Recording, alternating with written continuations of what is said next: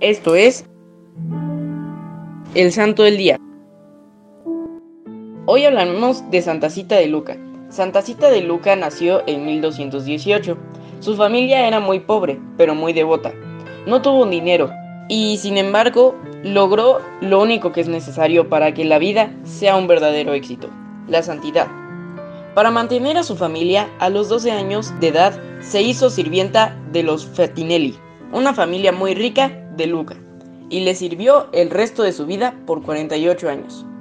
Desde pequeña demostró un gran amor para todos y especialmente a los pobres y abandonados.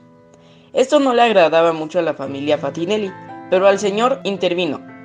En una ocasión, Cita fue a servir a un necesitado, dejando momentáneamente su trabajo en la cocina. Otros sirvientes se lo dijeron a la familia Fatinelli, pero cuando ésta fue a la cocina a investigar, encontró a los ángeles haciendo su trabajo. Desde aquel día permitieron más libertad para servir a los pobres. No por eso cesaron las burlas y los ataques de los otros sirvientes. Cita tenía particular devoción para los prisioneros condenados a muerte. Murió a los 60 años e inmediatamente su culto se propagó especialmente en Palermo, Sicilia, otras partes de Italia e Inglaterra.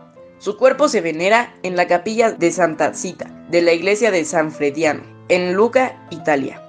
Fue canonizada por León X el 5 de septiembre de 1696.